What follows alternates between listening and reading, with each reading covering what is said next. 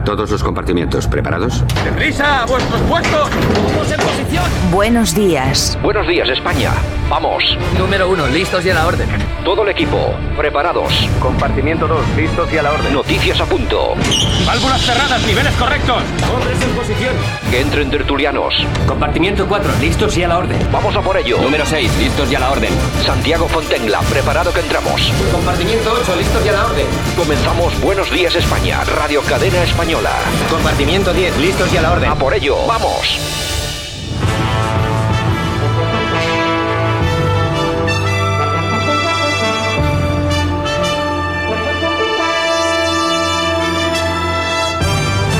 Buenos días España, aquí estamos 15 de mayo del 2020. Buenos días, bienvenidos, gracias por habernos escogido, gracias por estar con nosotros, gracias por escuchar Radio Cadena Española y también las emisoras que emiten este espacio a lo largo y ancho de toda la piel de toro, de todo el territorio nacional. Radio Frecuencia de Benidorm, EUDE Radio en Madrid, Radio Tarsus de Jaén, Radio Antorba en Cantabria, Radio El Campello en Alicante, Vale Radio FM en Aragón, Radio Locura en Valladolid, Radio Aire Venezuela, La Nueva en Joy en Lorca, Onda 90 Radio en Barcelona, Musicalísima Eude Radio en Toledo, Onda Mediana, Villaverde FM en Sevilla, Radio Mega Sabadell en Barcelona, Radio Pueblo Nuevo también en Barcelona y Oromana Radio en Alcalá de Guadaira en Sevilla. Bienvenidos todos.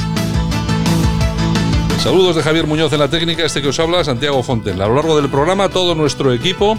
Y lo que sí tenemos ya aquí son las portadas de los diarios nacionales en papel. En concreto, El País nos señala los niños de 0 a 6 años sin escuela hasta septiembre. El gobierno inicia reuniones discretas con Esquerra para salvar su alianza.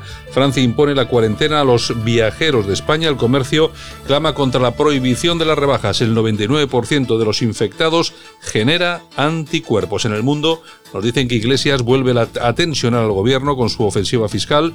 Ayuso apunta a Ciudadanos por la filtración del contrato falso de su apartahotel. El gobierno se inclina porque Madrid permanezca en la fase cero. Francia impone una cuarentena a los españoles en respuesta a la de Sánchez. Japón da por hecho el cierre de la planta de Nissan en Barcelona. Atención, esa es una noticia muy importante. En ABC blindaje policial para evitar las protestas contra Sánchez. El despliegue de agentes ordenado por Interior contiene a los manifestantes del madrileño barrio de Salamanca. Y cerramos con la razón. Ayuso denuncia el veto de sanidad para que Madrid pase a fase 1.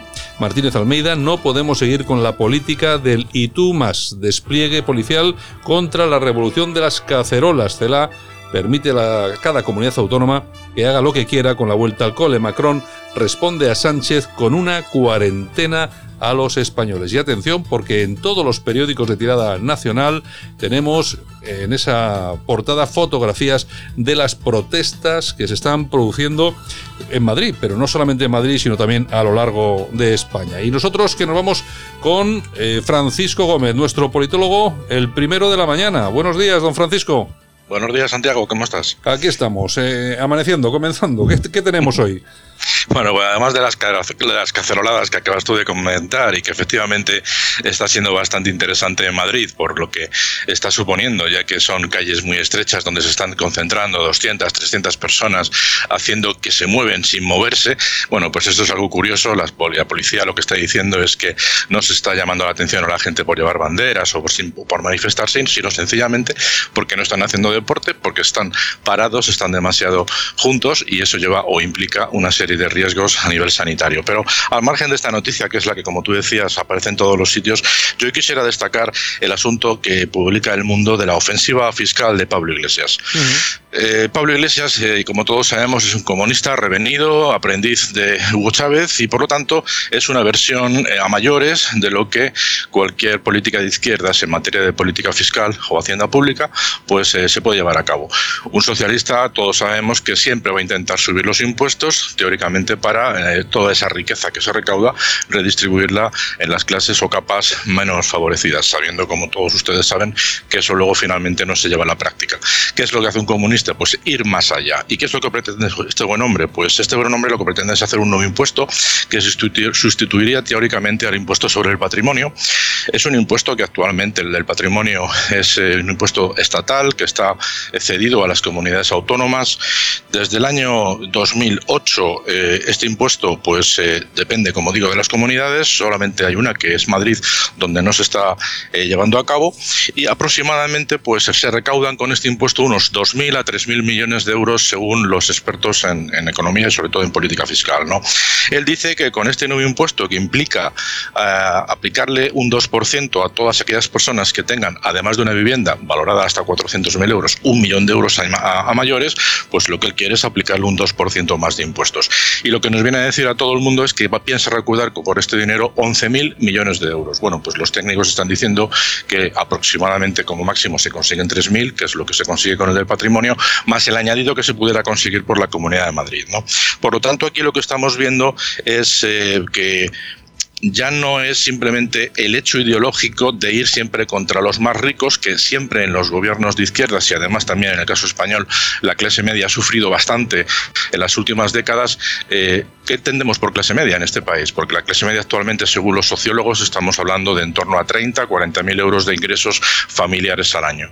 Si esto lo comparamos con la clase media de otros países de la Unión Europea, España está muy por debajo del nivel óptimo que debería pensarse para una clase media. Por lo tanto, eh, que a una persona que tenga una vivienda de entorno, bueno, una vivienda ganando lo que acabo de comentar, entre 40.000, 30.000 euros, que tenga una vivienda de unos 250.000 a 400.000 euros de hipoteca, o que haya heredado una vivienda de sus padres o de sus abuelos, y eso ya le grave a tener que pagar un 2% de algo que ya se viene pagando, porque pagamos impuestos casi desde que nacemos hasta que nos morimos, pero en el caso de la obtención de viviendas, pues ya se pagan los impuestos correspondientes por las tasas eh, que nos piden a la hora de hacer las hipotecas, por todo el tema de notarios, en fin, los impuestos que existen a la hora de adquirir una vivienda o de soportarla. Una vivienda por sí misma no genera beneficios, salvo que la tengamos alquilada. Por lo tanto, eh, es, una, es, una, es una forma de entender la política fiscal totalmente eh, cavernaria desde luego no lleva a más, no, lo único que lleva es a más desigualdad, puesto que esto provoca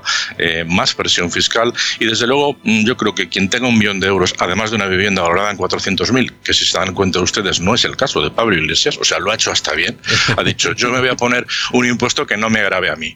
Y así, aunque dicen que tiene tres o cuatro viviendas y su familia vive bastante bien por la zona de Ávila, hay que decir que tiene buenos terrenitos su familia, pues eh, teóricamente no le afecta, ¿no? Por lo tanto estamos hablando de, de un impuesto muy, muy desigual y que desde luego no va a producir ningún beneficio, porque el que más y el que menos, si tiene un millón de euros, va a terminar cogiendo su dinero y llevándoselo no a ningún paraíso fiscal, sino a cualquier otro país de la Unión Europea donde no le graben tantos impuestos. Y con el IRPF piensa hacer algo parecido, piensa subir un 2% a las rentas superiores a 130.000 euros y un 4% a las rentas superiores a 400.000 euros. Por lo tanto, lo que está es dando un aviso a navegantes para que quienes tengan un nivel adquisitivo y unos ingresos de ese calibre, pues directamente vayan pensándose lo antes posible en marcharse con sus dineros fuera de España. Y hay que decir que a nivel de gobierno pues están enfrentados absolutamente con los gobiernos más, con, con, los, con los ministros más técnicos de, la parte socialista, que es el Ministerio de Economía y Hacienda, o sea, el de Economía y, y Hacienda. ¿no? O sea que en este sentido tenemos aquí una confrontación, una más,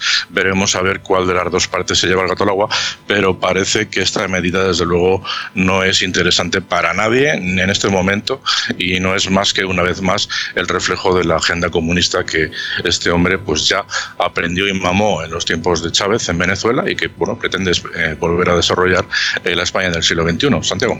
Bueno, don Francisco Gómez, muchas gracias por estar con nosotros y el lunes regresamos. Igualmente, un saludo, hasta luego. Esto es Buenos Días España en Radio Cadena Española. Aquí te contamos lo que otros quizás no pueden contarte.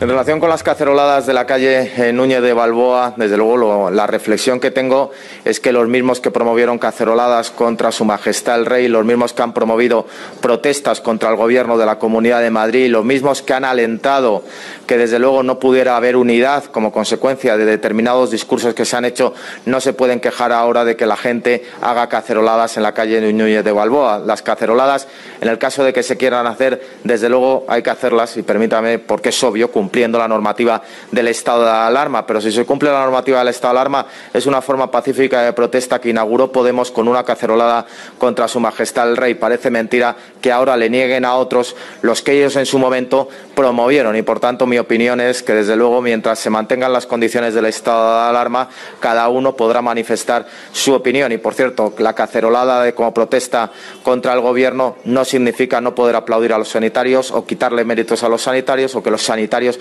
no estén haciendo adecuadamente su trabajo. Son perfectamente compatibles. Lo que no es compatible es promover una cacerolada contra su majestad el rey y al mismo tiempo negar a otros que puedan protestar contra el gobierno de la nación. Bueno, bueno, bueno, pues era el alcalde de Madrid. Almeida. Almeida, pues eh, diciendo pues que claro, la gente tiene derecho a protestar. Bueno, hemos visto estos últimos días que se producían manifestaciones, bueno, concentraciones en, en, algunas calles de Madrid con cientos, yo creo que miles de, miles de personas con banderas eh, pidiendo la dimisión del gobierno, protestando.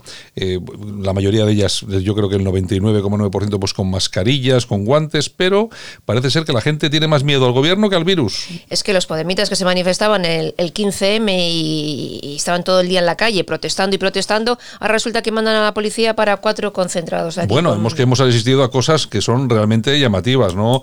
Eh, antes de ayer veíamos como, perdón, veíamos en Sevilla como la policía pues eh, tomaba la afiliación para denunciar a ocho o nueve personas que estaban protestando y que llevaban una bandera. Bueno, eh, están ocurriendo cosas inauditas en este estado de alarma que, que nos han impuesto y bueno, que precisamente yo creo que es para eso, ¿no? Para imponernos cosas. Efectivamente. A este paso lo que hemos dicho siempre, ser español en España va a ser un grave delito. Bueno, pues no sé si será un grave delito, pero desde luego, hoy por hoy llevar la bandera eh, te viene alto riesgo, alto riesgo. Te viene la policía y te dice. Por cierto, yo me he traído un boli con la bandera de España. Ah, bueno, me parece pues muy bien. A lo mejor vienen ahí y nos tocan el timbre y detenida. bueno, oye, bueno, ya sabes, has visto también ese vídeo de esa persona que puso el himno en el himno de España en, en el balcón y subió la policía a su casa y entró en su casa. Yo estoy por hacerlo. Lo, que pasa es que el hombre sabía de, por mm. dónde andaba y dijo, bueno, ustedes tienen orden judicial para entrar aquí, ¿no? Claro. Pues, a, la calle. Lógico, lógico. Pero esta policía, qué pena. Qué pena, qué pena esta policía, que hemos apoyado tanto a esta policía. Mm. Hemos pedido tanto equipa, tanto, tanta equiparación salarial. Y para ahora, para que pase esto. En fin. Un horror. Buenos días, España. Ahora, en Buenos Días España, revista de prensa, con Yolanda Couceiro Morín los principales titulares de la prensa en Internet, lo mejor de Twitter y la efemérides musical del día.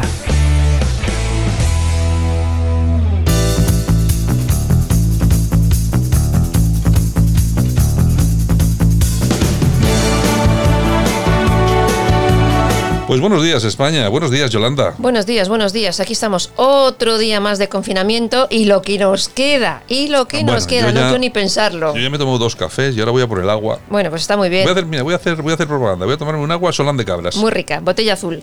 Bueno, pues el superministro de Consumo, el comunista Alberto Garzón, no te lo pierdas. Ahora dice que el turismo español es precario, estacional y con bajo valor añadido. Por eso se fue de luna de miel a Nueva Zelanda, ahora lo entiendo. Claro, claro, efectivamente. Hay que tener cara y hay que tener rostro para insultar a los ciudadanos españoles que se quedan de vacaciones en España, que van a su pueblo, que van a tomar el sol a. Y lo dice un ministro de este país pues bueno, pues nada, seguirle votando, seguir a votándole. disfrutar de lo votado. Seguir votándole, venga. Bueno, alerta digital. ¿Está contemplando el gobierno vender la isla de Cabrera a los alemanes para pagar la deuda pública? La isla de Cabrera que está en Baleares. Según el exdirigente del Partido Popular, Oscar Berman, eh, Alemania podría estar presionando al Ejecutivo de Sánchez para que se deshaga de algunas posesiones que eviten un horizonte económico devastador. Lo hablaremos dentro de unos minutos con nuestro compañero Armando Robles, director de Alerta Digital que nos cuente exactamente cómo viene eso. Vamos a ver qué es lo que. Porque este gobierno es capaz, ¿eh? Bueno, ya te digo yo. Eh, Cualquier cosa. No, lo extraño es que, es que venda la isla de Cabrera y que no venda la casa de, de, alguno. De Galapagar. De Galapagar, bueno, bueno. Ay, ay, ay. Bueno, nos vamos a moncloa.com. Albert Rivera quiere volver a la política.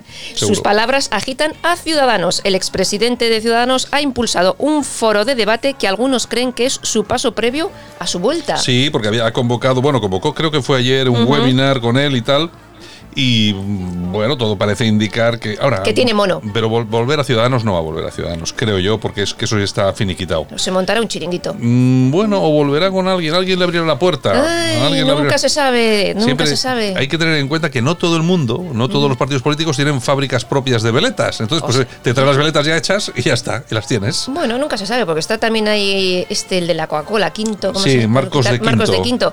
Y, mm, bueno, pues oye, a lo mejor montan su chiringuito. Mm, a mí- a mí me está muy gusta- descontento, ¿eh? A mí me gusta mucho Marcos de Quinto porque mm, es el típico millonario que no necesita robar. Claro. O sea, el- y dice lo que quiere, Claro, sin el- complejos. le piden, eh, le dicen, vamos a ver, por favor, puede decir usted, eh, claro, que lo que tiene que hacer todos los políticos en cuando entran al Congreso es hacer un listado de bienes y tal para ver que cuando entras y cuando sales, pues no has robado, que es una chorrada, porque si quieres robar, roban, porque roban- ya estamos viendo, ¿no? Pero bueno. a los ocho eh, me remito. Pero claro, resulta que el tío tiene casas por medio mundo, tiene fondos de inversión en Portugal, en Estados Unidos, de pero claro, él declara solamente sobre el dinero que tiene en España. Y ha Claro. declarado que en España, en cash, en metálico, en pasta gansa, en dinerito, en billetazos en el bolso, tiene más de 60 millones de euros. ¿De verdad? ¿De verdad que le van a ir a este a sobornar? Oye, que te doy un pico de no, no. sé qué. Va a ser, que va no. a ser Me que monto no. el chiringuito yo. Va, va a ser que no, va a ser que no. En Oye, fin. Portugal tiene un castillo, Sí, tío. ¿eh? ya, ya, ya, además, eh, bueno, que lo compró, que además es una es una es un edificio emblemático en Portugal, además que debe ser súper famoso, y ahí lo tiene, y bueno, pero tiene casas por toda Por todo Europa mundo, y por por todo todo. el mundo, tiene Estados Unidos, lógicamente. Bueno, donde ha vivido mucho tiempo. Bueno, news.es. Y seguimos. Arrimadas y Casado se reúnen hoy para estudiar en coalición en Euskadi. A ver si vamos a ir en coalición o no. Yo lo tengo ah, pero, ah, pero todavía estamos en eso. Es- hoy se no- reúnen. Pero hoy no, se no reúnen. estábamos ya en eso. Teóricamente sí. Inés Arrimadas dice que la relación con Casado es magnífica. Magnífico. Hombre, la misma que con Pedro. Exactamente. Con lo cual. Es, es que no se han dado cuenta, vamos a ver. eh, tiene, vamos a ver, Ciudadanos tiene una filosofía de partido bisagra. O sea, me llevo bien con el PSOE, me llevo, me llevo bien con el PP, aquí para unas cosas para aquí, por unas cosas para allá. Que eso no funciona, que no, No. ha funcionado nunca en España, que no ha funcionado nunca. y nos han dado cuenta que se han quedado con 10 diputados y se van a quedar con menos. Bueno, bueno, Ay, venga, ¿qué señor. bueno, la dialéctica nacional. ¿Qué nos cuentan? ¿Por qué Obama dijo al FBI que ocultara su investigación sobre Trump? La administración Obama investigó su candidatura para evitar que saliese elegido. Y cosa que salió.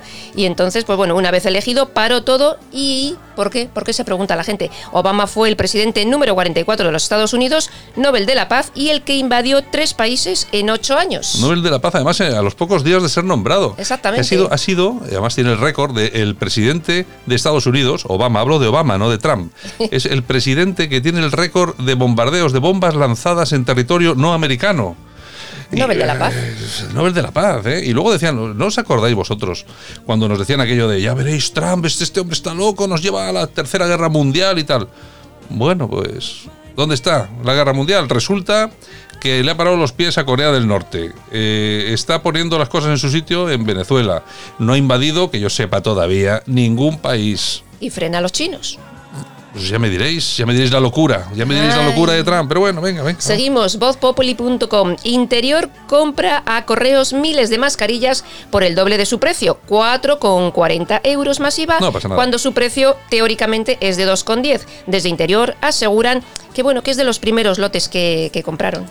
Y ya está, no, no dejaron, no dejaron las farmacias que vendieran los lotes que habían comprado muchos más caros, mucho más caros, les obligaron a las farmacias a poner los precios mucho más baratos, perdiendo dinero, pero ellos en correos hacen justo lo contrario. Son las cosas de este gobierno, y, pero como parece que vamos a aplaudir, venga, deja el programa, deja, vamos a aplaudir, Aplausos, venga. aplausos. Vamos a aplaudir, venga, vamos a aplaudir al balcón, A venga, de lo votado. Venga, la tribuna del País Vasco.com. El gobierno vasco se gasta 400.000 euros para expandir el euskera en Francia. Así lo ha asegurado el consejero de Cultura, Binger Zupiría. Están los sanitarios protestando porque no tienen EPIs, pero gastamos 400.000 euros para que aprendan euskera en Francia. Venga, al balcón, Ala, aplaudir, venga, aplaudir. vamos a aplaudir todos al balcón, venga, aplaudir, venga. venga. Ay, este país es así. Bueno, nos vamos a la noticia Menos del mal, corazón. que siempre tenemos corazón, menos mal. Pues mira, eh, como hoy todo el corazón era sobre Lequio, pues eh, hay una noticia que es eh, que estaba Pilar Rubio mostrando su colección de bikinis en pleno confinamiento. O sea que en Ola están las, las fotos, si queréis verlas, que son espectaculares los Claro. bikinis. O ¿Y sea, por, y pero ¿y por qué no va a enseñar los Claro bikinis? que sí, claro que sí, me, imagino su que, casa. Me, me imagino que desde su casa a través de algunas fotos o algo. Claro, o, o- o la webcam o algo así. Exactamente. Además, eh, Pilar Rubio, que, es que además puede, ¿eh? La mujer tiene. Tiene cuerpo, tiene cuerpo, para.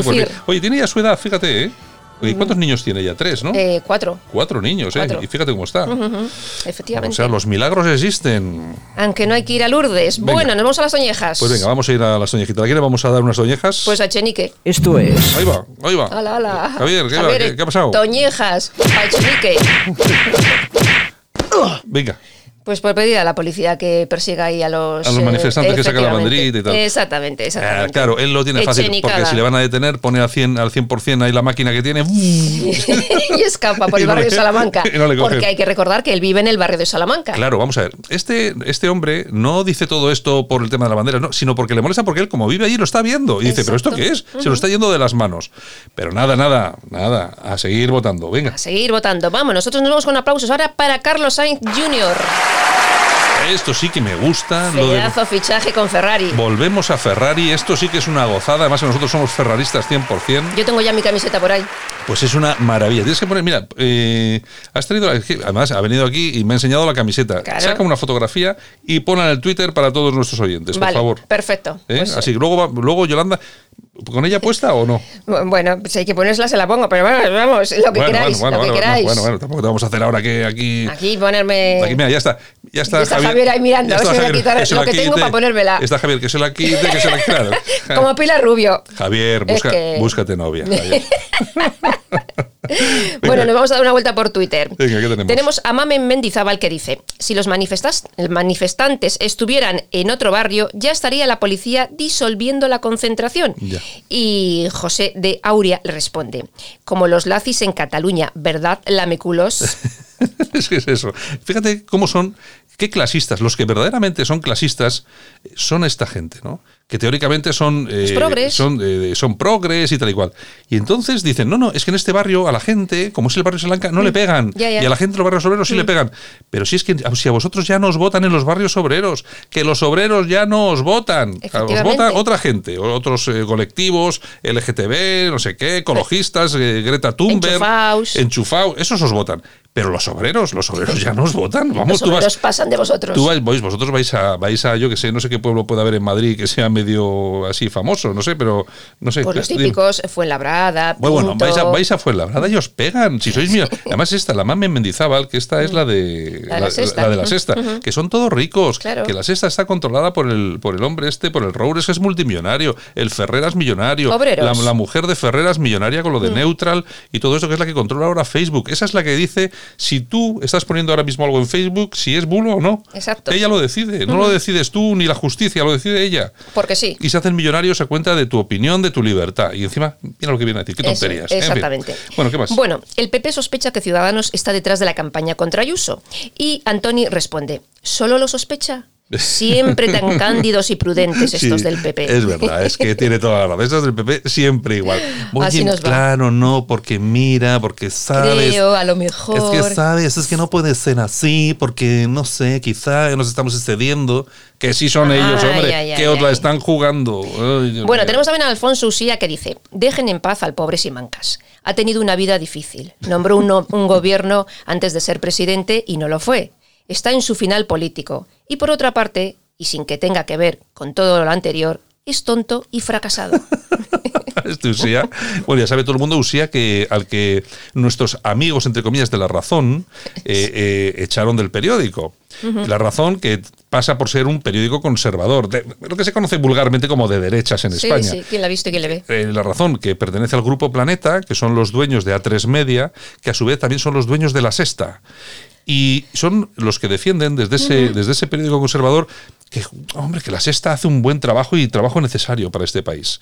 Esos son. eh, Efectivamente. para, para que lo sepa, yo es que hoy estoy un poco hablado. A título de anécdota. Venga, ¿qué más? Don Blas nos dice, no bonita no, nos va la vida. El feminismo es socialista, el dinero público no es de nadie. Yo no le he llamado ni Pixie ni Dixie. Firmado Carmen Calvo desde su iPhone en la Ruber. La Ruber. ¿Quién paga la Ruber? Eh, Ay, quisiéramos saberlo. ¿Quién pagó la Ruber? No Bueno. sabemos, no sabemos. ¿Qué tenemos? Pues nos vamos a las efemérides. Bueno, muy bien. Tal día como hoy, 15 de mayo, pero de 1905, se pone el primer ladrillo en el estado de Nevada para la construcción de lo que pasaría a llamarse Las Vegas. ¿Cuánto? 1905. Sí, señor. Bueno, oye, pues ya lleva una temporadita eso. Pues fíjate. 115 años. Fíjate tú, fíjate tú. Tú fíjate, lo que lo- ha caído. los mafiosillos cómo iban para allí. Esto, ¿qué, qué ojo tuvieron? ¿Qué ojo tenían los tíos? Venga, vamos para Las Vegas. Ay, ay, ay. Bueno, tal día como hoy también de 1909 nace James Manson, actor con películas como eh, 20.000 leguas de viaje submarino o Con la muerte en los talones de Hitchcock. Eso, no confundir con el, con Con el asesino. con- eso, con que también se llamaba Manson. Con el Manson, ese era Manson. El Manson, Manson. el que está en el trullo, que yo el otro día vi una foto, no sé, me la encontré yo por ahí por el internet y la veo ahí como ya como viejo, con esa con una esvástica nazi eh, tatuada en la frente. Digo, pues este tío está tumbado, está Tarao, tumbado, tarao. pero está tarao Tarao, perdido. en fin. Oye, que por cierto, eh, eh, al mismo tiempo luego me acordé y, y busqué unas fotos de Sharon Tate, ¿sabes Ah, que, sí, que sí, el el- asesinó. sí. Qué guapa era Sharon Tate. Oye, era una, una mujer fantástica. Que era la mujer De de, Polanski. Polanski. Polanski, que es otro progre de estos de Hollywood que está en contra de Trump, que no puede volver a Estados Unidos porque está acusado de violación. Efectivamente. Eh, a título de anécdota. Sí, lo, ¿eh? lo También. cuento también a título de anécdota. O sea, Que lo solamente, sepáis por si ah, os habéis os solamente porque como somos así los pijos, contamos O sea, estas cosas. Del barrio Salamanca. Bueno, tal día como hoy también en 2004 fallece Narciso Ibáñez. Menta, el padre de Chicho Ibáñez sí. Serrador. Qué gran actor, ¿eh? Exactamente. Qué- sí, qué- sí, pero sí, qué sí, gran actor, sí, sí, sí. impresionante actor. Bueno, ¿Qué pues más? nos vamos con las efemérides musicales Eh. con Jessica Suta. Okay, okay, okay. Yeah, yeah. ¿Pero qué es esto? Parece que estamos en el Bronx. Música 2. Ladies, let's go. Soldiers, let's go. Let me talk to y'all and just, you know, give you a little situation. Listen, listen. You see the get hot every time I come through when I step up in the spot. Make the place sizzle like a summertime cookout. Proud for the best chick. Yes, I'm on a lookout. So banging, shorty like a belly dancer with it. Smell good, pretty skin, so gangster with it. No tricks, only diamonds under my sleeve. Give me the number, but make sure you I holler know before you you leave. like me. I know you like me. I know you do. I know you do. That's why whenever I Bueno, pues tal día como hoy, en 1982, nacía en Miami. Ha trabajado como bailarina con Beyoncé, con Gloria Estefan, Will Smith, entre otros muchos. Y en 2005 forma este grupo de Pussycat Dolls con grandes éxitos. Tenido, sí. Sí, sí. No, no es que sea a mí la música que más me. Ahí anduvo también Carmen Electra, la de los vigilantes de la playa. Otro, otro, otro verdadero monumento, pero de, pero de verdad, ¿eh?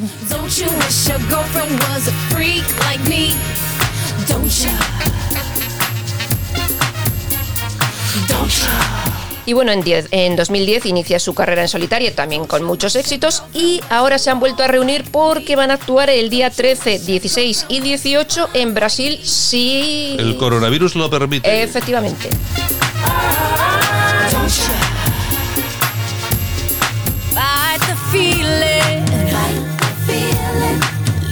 Pues yo no sé si en Brasil lo permitirá, desde luego aquí no. En España me Oye, parece que aquí no hay. que no, no, ni conciertos, ni festivales, conci- ni nada. conciertos, ni bares, ni cosas raras. Nada de nada, nada de nada. Bueno, Yolanda, Bueno, pues nada, es viernes, pero como si fuese domingo o lunes, da lo mismo, que lo mismo da, así que besitos y bueno, el lunes nos volvemos a oír. venga, chao, Yolanda. Adiós. See, I don't care, but I know she ain't gonna wanna share.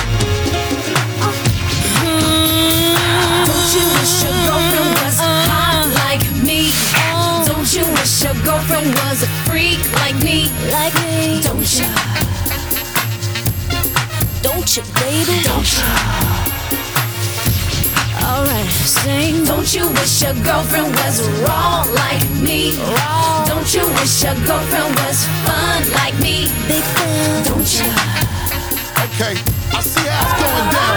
Don't you?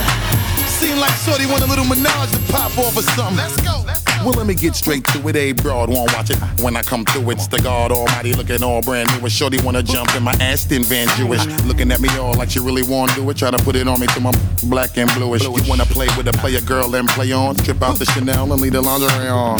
Watch me and I'ma watch you at the same time. Looking like you won't break my back. You're the very reason why I keep a pack of the Magnum. And with the wagon, hit you in the back of the Magnum. For the record, don't think it was something you did. Shorty all on me cause it's hard to resist the kid. I got an idea that's dope for y'all as y'all can get cool. So I can hit the Yeah, I boat know for she y'all. loves you. I understand. I probably be just as crazy about you if you were my old man. Maybe next lifetime, possibly. Until then, old friend, your secret is safe with me. Don't you wish your girlfriend was hot like me? Oh. Don't you wish your girlfriend was a freak like me? Like me? Don't you? Don't you, baby? Don't you? Alright, sing. Don't you wish your girlfriend was wrong like me? Wrong. Don't you wish your girlfriend was fun like me? Big fun. Don't you? Ah, don't you?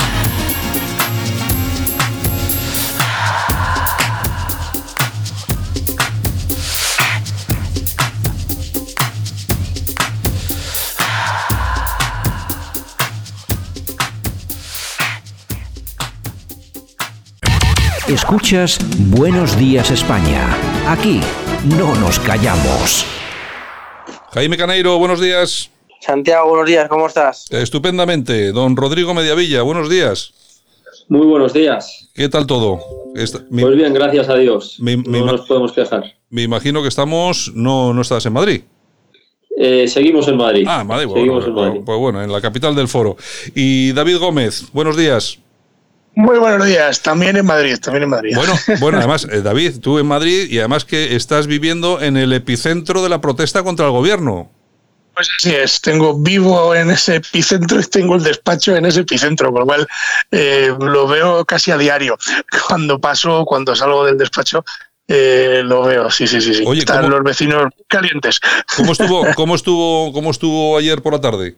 Bueno, pues ayer sí que volví a ver mucha gente, muchísimas cacerolas en los balcones, eh, la gente en la calle pues igual, con, cacerolas y banderas, eh, en fin, eh, mucha policía, esta vez sí, incluso un helicóptero de Policía Nacional eh, eh, sobrevolaba la zona como si fuera una gran manifestación. Realmente no es una gran manifestación, lo que se ve son vecinos en los balcones, la gente que a esa hora pasea por la calle y que a su vez pues también pues en fin participa de la protesta bien cabucheando bien aplaudiendo en fin cada uno se une de la mejor forma posible no y sobre todo con banderas de España muchas banderas de España que parece que esto es lo que más eh, rabia da al gobierno y a las autoridades competentes no que la gente porte esa bandera de España que no entiendo yo muy bien porque eh, es símbolo de, de discordia en este momento. Oye, eh, fija, fijaros que ni en Venezuela, ni en Venezuela se imagina uno que se puede detener o pedir la identificación a nadie por llevar la bandera de Venezuela, con la que cae en Venezuela.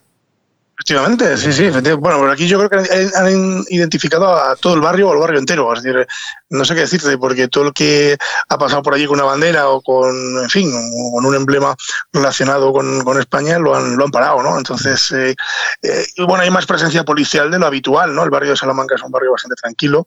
Habitualmente, pues suele ser bastante silencioso, no suele haber mucha gente, eh, bueno, en fin, por la calle, ¿no? Bueno, después llama la atención que los vecinos del barrio de Salamanca se, se manifiesten de esta forma, ¿no? Y sobre todo llama mucho la atención que, que la policía identifique a la gente que va con la bandera de España, ¿no? Esto me sorprende aún más. Eh, Rodrigo Mediavilla, que es senador del Partido Popular, ¿qué, qué, qué te parecen a ti estas protestas? ¿Qué- qué- bueno, porque hay que decir una cosa, tanto Almeida, el alcalde de Madrid, como Ayuso, que es la presidenta de la comunidad, bueno, no han visto con malos ojos las protestas. Pues eh, mira, Santiago, yo creo que, que hay que, que tener derecho a manifestarse, obviamente, es un derecho constitucional que tenemos, pero también hay que te- entender la situación en la, en la que nos encontramos. ¿no? Eh, yo creo que todo el mundo tiene el derecho y la obligación, diría yo, de manifestarse contra todo lo que está haciendo el gobierno, pero siempre y cuando se, se respeten las, las medidas de seguridad. Es decir, eh, no hay ningún problema porque las personas desde sus balcones eh, hagan caceroladas o cuelguen aquellos lemas que consideren oportunos, pero sí que es verdad que también hemos visto en algunas de, esas imágenes de las protestas que ha habido en el barrio de Salamanca, pues que no se estaban guardando en todas ellas las, las medidas de seguridad respecto a, la distancia entre, entre las personas, ¿no? Entonces, eh, de verdad que- que esto no ha pasado todavía, que la situación es, es muy seria. Hemos conocido esta semana los estudios de seroprevalencia y, han dado a conocer que un porcentaje muy pequeño, muy pequeño de la población española está inmunizada. Eh, es probable que dentro de poco eh, haya otro repunte. Yo creo que no podemos tampoco eh, estar criticando ciertas manifestaciones como la del 8 de marzo que se produjeron sabiendo el gobierno eh, y conociendo los datos que tenían y, luego pues eh, no guardar todas las medidas de seguridad en la situación actual. Eh, es decir, yo respeto el derecho a manifestarse de los ciudadanos, creo, insisto, que, que el gobierno está haciendo muchas cosas mal, pero creo también que debemos de guardar todas las medidas de seguridad y extremar las medidas de seguridad eh, porque lo que estamos viviendo es, es, una, es muy, muy grave y muy serio. Yo, eh, viendo, viendo algunas de las imágenes, sí que he visto que la inmensísima mayoría de las personas que se, que se concentraban y se manifestaban sí que llevaban mascarillas y tal y cual. De todas formas, eh, sí es cierto que se ve claramente que esas medidas de seguridad no se, no se han contemplado en esas, en esas concentraciones. Jaime, yo, que esto puede ser por inconsciencia o también puede ser porque dé más miedo el gobierno que el virus. bueno, eh, Santiago, yo coincido bastante con, con Rodrigo. Eh, aquí hay que tener en cuenta dos cosas, ¿no? La primera, yo estoy a favor de este tipo de, manifestaciones. Vivimos en un país, por suerte, democrático y que la gente pues, puede expresar libremente aquello que considere oportuno y cuando considere oportuno. Y siempre y cuando eh, respetando el Estado de Derecho en el cual vivimos, ¿no? A diferencia de otro tipo de manifestaciones, de ciertos colectivos ideológicos de izquierdas, eh, nosotros, eh, bueno, esta gente, por lo que se ha visto, pues eh, eh, es, una, es una manifestación pacífica que no hace daño a nadie y que simplemente pues viene a eh, poner encima de la mesa un cierto descontento bastante importante por parte de una población. Y, y, por mí, fantástico. A mí me parece bastante preocupante, como hemos visto en algunos vídeos, que se tenga que eh, denunciar o multar a una persona por llevar la bandera de España, por la, llevar la bandera de la nación española, que nos representa a todos. Yo no sé qué de delito se ve ahí, ¿no? Y por otro lado, coincido con lo que dice Rodrigo, que es que efectivamente en esos vídeos que hemos podido acceder todos y que los hemos visto, pues efectivamente no se guardan las distancias y no eh, se está respetando las medidas prudenciales que el gobierno eh, ha dicho, ¿no? Entonces, bueno, aquí se mezclan dos frentes, ¿no? Por una parte lo que es la protesta y por otra eh, parte lo que es el obligado cumplimiento del confinamiento, ¿no? Del estado de alarma. Entonces, bueno, yo creo que ya habrá tiempo de protestar, ¿no? Yo creo que si el gobierno ya también se plantea eh, alargar el estado de alarma otros 30 días es porque precisamente tiene muchísimo miedo a que esto acabe y que vayan todos a por él, que es lo que va a pasar eh, seguramente. Pero ya habrá momento de manifestarnos, salir a la calle más. Ahora mismo eh, yo creo que se puede manifestar de otra manera. ¿eh? Es más, las caceroladas ya las había hace semanas. Yo aquí en La Coruña, nosotros hemos salido a nuestros balcones por la ventana y hemos hecho caceroladas pues eh, muchísimas veces, ¿no? Y además con mucha gente, pero no en la calle. Es decir, yo creo que se puede uno manifestar sin necesidad tampoco de poner en juego la salud de la gente, porque si también criticamos el 8M y algún tipo de aglomeración, pues también debemos ser un poco coherentes y sensatos y no hacer lo mismo que otros hicieron, ¿no? Porque ante todo está la responsabilidad de cada uno. Y si realmente queremos ser patriotas y si realmente queremos ser digamos, eh, buenos españoles, como digo siempre, pues también hay que ser un poco coherentes, ¿no? Y ser responsables. Porque, como decía bien Rodrigo, y muy bien, el, el repunte está ahí. Hay una gran probabilidad, todos los estudios que se, que se están sacando eh, dan una alta probabilidad eh, estadística de que se pueda volver a repetir un repunte. Y contra esto hay que tener muchísimo cuidado.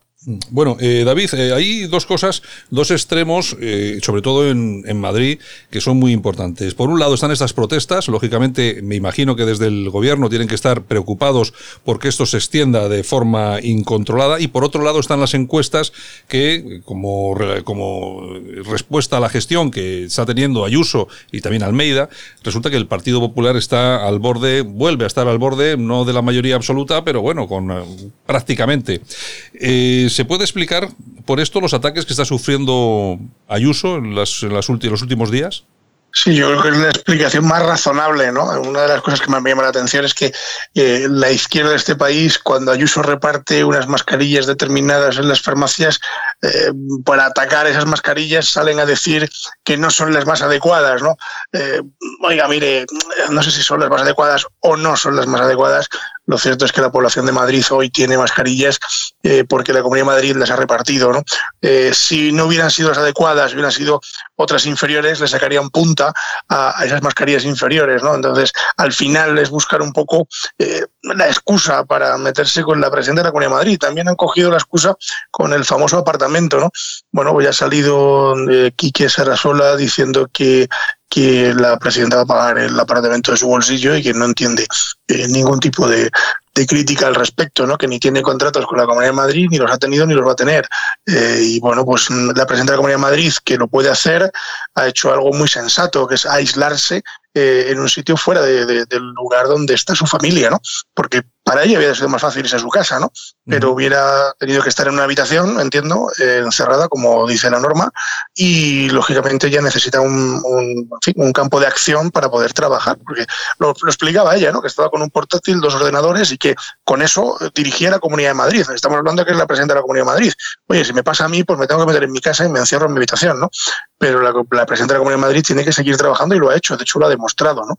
Ha demostrado que no ha parado ni un minuto de atender a prensa, de dirigir la comunidad y todo esto pues dentro del apartamento mm, famoso que la, la, izquierda de este país pues lo airea pensando como que, bueno pues que es una prebenda de, la comunidad del empresario hasta el punto de que ha tenido que salir el empresario y decir que, que de eso nada, que, lo va a pagar la, la, presidenta de la Comunidad de Madrid como si fuera una inquilina más, de una clienta más y que bueno ya lo puede, se lo puede permitir, ¿no? Ojalá nos lo pudiéramos permitir todos, pero bueno, si lo pagaría su bolsillo yo no le veo ningún, ningún problema a este tema. No, y bueno, y a mí me parece que aunque se lo, aunque se lo hicieran gratis, es que vamos, el hotel está vacío, es decir, no estamos, no estamos. está vacío. Eh, lo, lo, explico, lo, lo explico Quique Sarasola, lo ha dicho, eh, ha dicho, mire, yo le presto, le he prestado a la comunidad, a la Generalitat de Barcelona, le he puesto a, a, su disposición los hoteles que tengo allí, igual que he hecho en Madrid.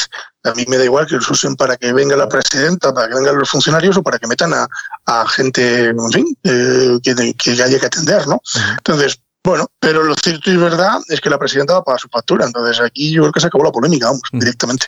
En todo caso, eh, Rodrigo, la izquierda está muy preocupada, la campaña es muy, es muy fuerte contra ella, aunque lógicamente tiene un recorrido eh, mínimo. Yo no sé, de ahora dicen, no, es que estaba ya en la habitación dos días antes. Bueno, dos días antes cuando ya tenía los síntomas, lógicamente.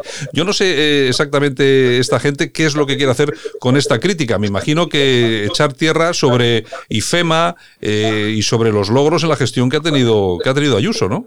Bueno, eh, yo creo que si algo hemos visto, Santiago, contrastado con, toda esta crisis, ha sido, eh, en un lado, la gestión de allá donde gobierna el Partido Popular y, en otro lado, la gestión del gobierno. ¿no?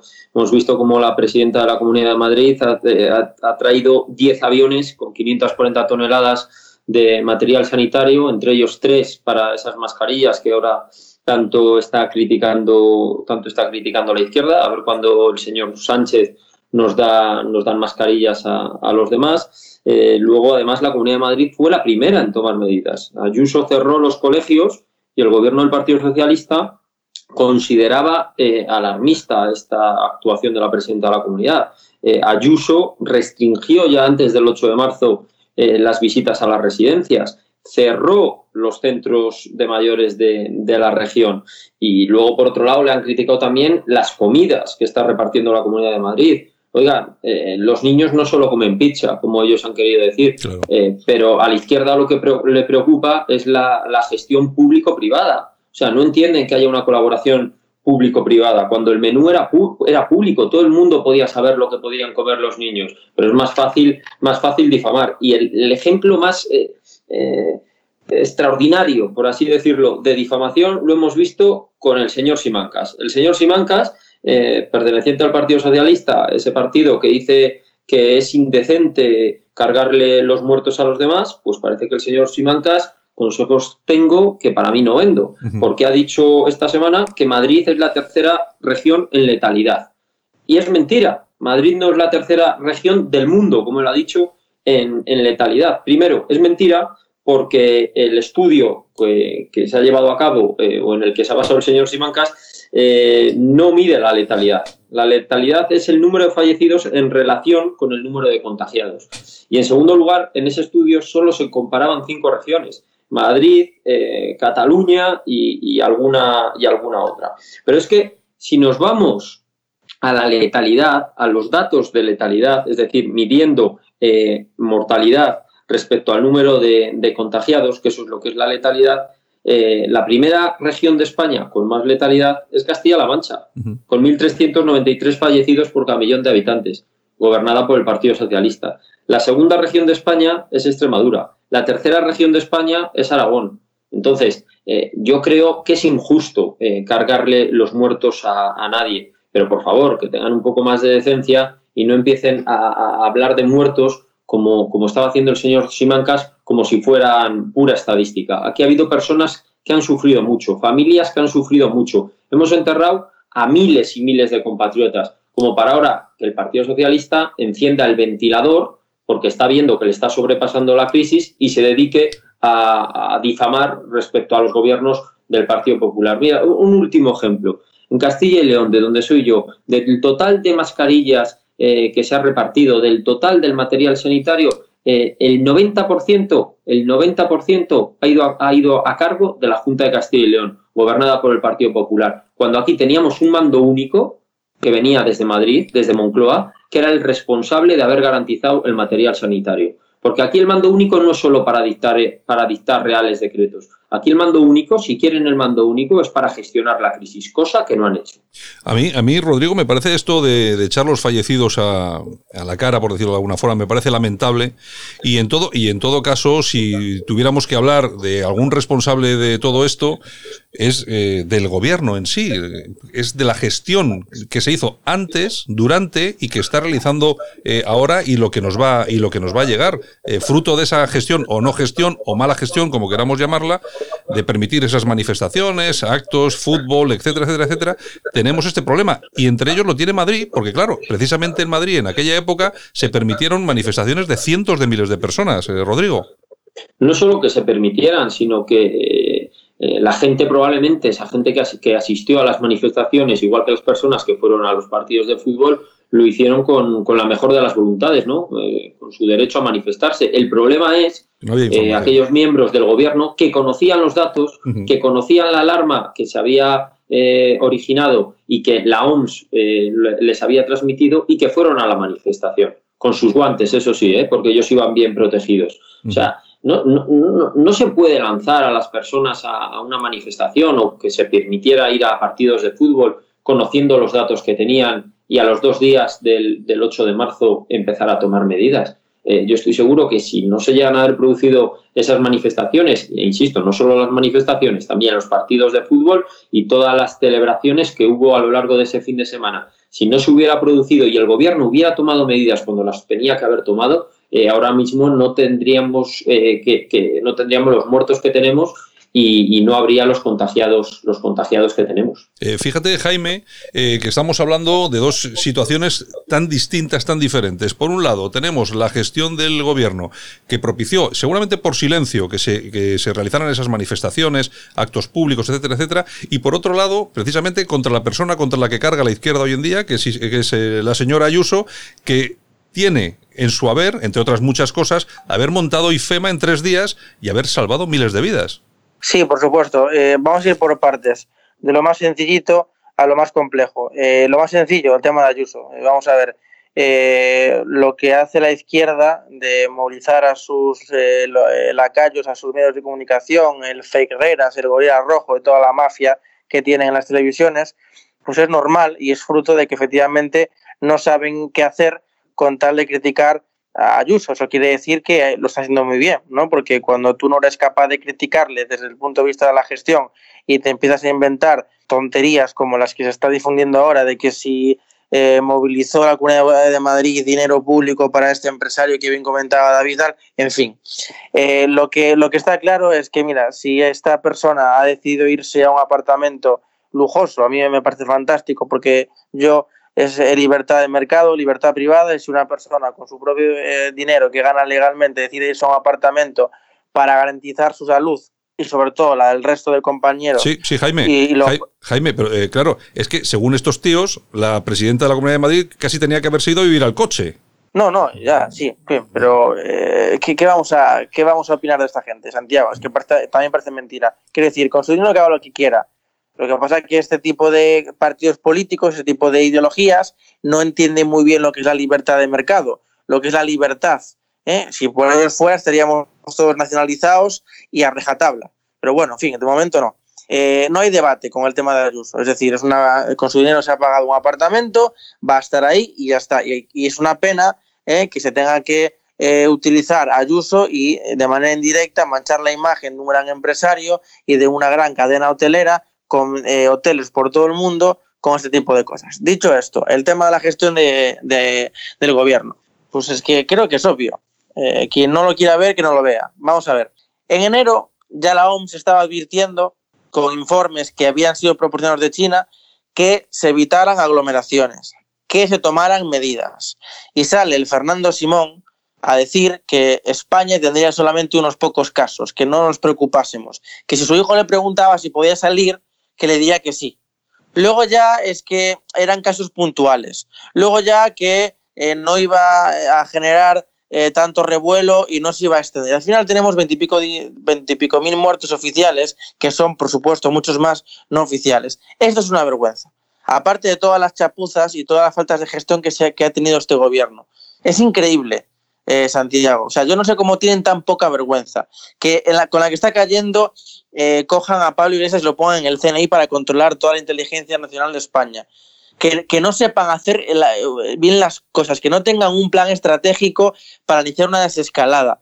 Que eh, veas una rueda de prensa entre, entre ministros y que cada uno se pase la papeleta al otro. Aquella famosa rueda de prensa que decía, ¿y qué van a hacer? No, esto depende de- del, del interior. No, esto depende... o sea, es que es una vergüenza. Yo es que eh, no tengo palabras para describir esto. O sea, y, ya no vamos a entrar en temas económicos, porque entonces ya nos podemos tirar aquí todo el santo día. Porque el tema económico, tela marinera. Es decir, es que eh, yo no sé eh, qué espera este gobierno. Yo creo que viven en los mundos de Yupi. Ayer conocíamos el tema de las rebajas, que van a prohibir las rebajas. O sea, es decir, ahora se puede poco a poco salir adelante y prohíbes las rebajas. Es decir, el consumidor pierde renta disponible, el empresario pierde facturación y la única, o sea, el, el tema de las rebajas que permite al consumidor pagar menos y al empresario poder liberar stock y facturar y lo quieres prohibir. Yo es que de verdad, este gobierno no sé en qué mundo vive, eh, Santiago. Y la verdad es que la gestión del Partido Popular es enorme. Es que es fantástica, es que no hay ningún pero que ponerle. Madrid se adelantó ya muchísimo antes al gobierno. Aquí en Galicia yo creo que en este medio me he cansado de decir cómo gestionó la Junta de Galicia el tema de la pandemia. Eh, aquí se crearon hospitales mucho antes de que se necesitasen. La gestión de Ayuso, hay que recordar que fue eh, alabada en el seno de la Unión Europea y por la OMS. La OMS emitió un informe dando las gracias a Ayuso por su excelente gestión. ¿Qué pasa? ¿Que la OMS también son rojos? ¿También son de izquierdas? ¿O, o son o qué? Es que esto no puede ser, Santiago. Yo es que no, yo me voy a callar porque tengo bueno. miedo que me metan en la cárcel. No, te, no te por van, a- no te van a- tal y no te como van- hoy en día. no te van a meter, no te, no te preocupes que no te meten, no te meten. De momento, de momento. Bueno, eh, David, de todas formas, eh, toda esta campaña contra Ayuso lo que parece que no ha logrado detener ha sido, pues eso, la conciencia social de los madrileños. En las últimas encuestas, ni más ni menos, eh, se dispara el Partido Popular eh, hasta casi un 30% de, de los votos. Eso quiere decir que el ciudadano de a pie está viendo, está viendo algo de esa gestión, ¿no? Bueno, yo creo que sí. Además, eh, mira, yo te, yo te diré, cuando, cuando eligieron a Ayuso, yo no daba ni medio céntimo de euro por ella, ¿eh? tengo que decirlo.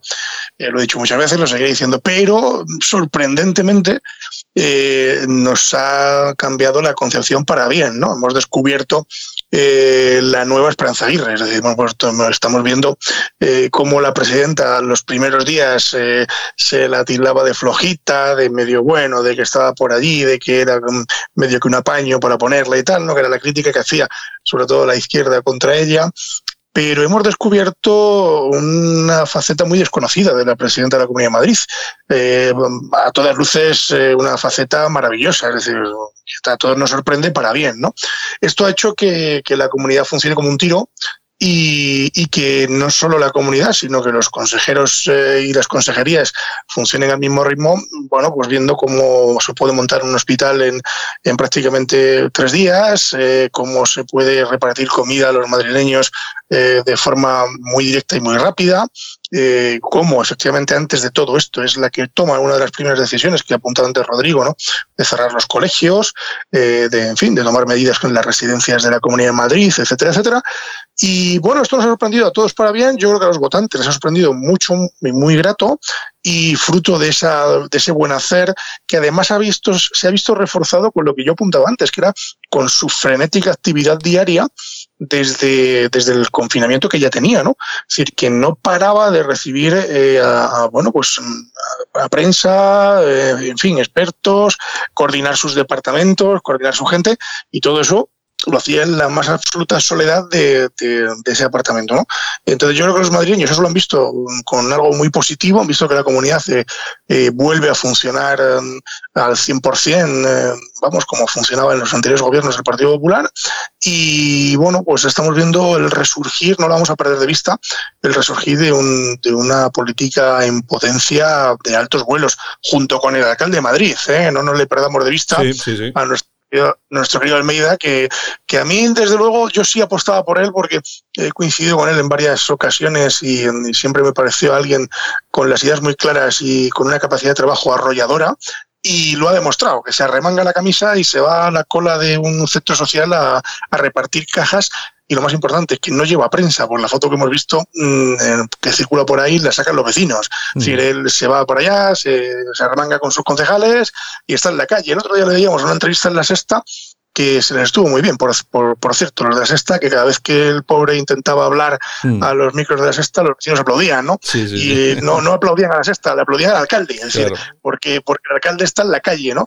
Que es lo que, que, es lo que queremos, ¿no? Los políticos tienen que estar en la calle. Y bueno, pues Almeida está demostrando una labor tremenda. Bueno, estos dos factores fundamentales, el de la sorpresa de Ayuso, que hemos descubierto su verdadera personalidad eh, para bien, eh, para bien políticamente hablando y técnicamente hablando, y, y, la personalidad arrolladora del de, de alcalde de la Comunidad de Madrid, que incluso ha recibido la felicitación de Manuela Carmena.